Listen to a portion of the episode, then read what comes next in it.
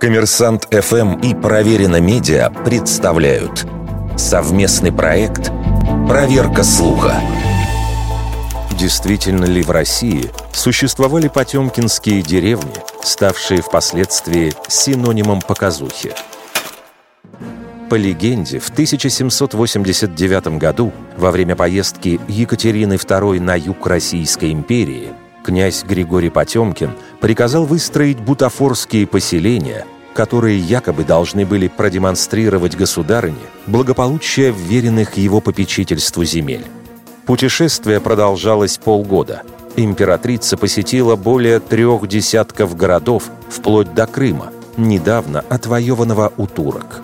Несколько европейских авторов впоследствии написали, что якобы по пути следования двора ставили декорации, куда собирали окрестных крестьян. И по мере продвижения Екатерины людей перегоняли из одной фальшивой деревни в другую – Правда, никто из авторов этих историй в свите императрицы не присутствовал. Современные ученые со скепсисом смотрят на эту легенду. Так специалист по истории России Саймон Сибак Монтифиори пишет, уже в 1770-е годы ходили слухи, что деятельность Потемкина на юге – чистая фикция.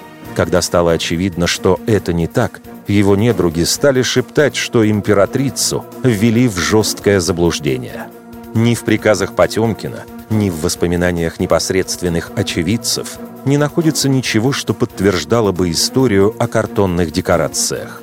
Письменные распоряжения князя о реконструкции ветхих домов. Вот самое близкое к идее потемкинской фикции.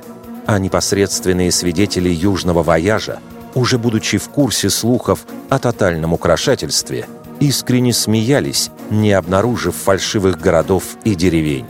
Конечно, нельзя утверждать, что князь не приукрашивал перед императрицей действительность. Но это была, говоря современным языком, косметика.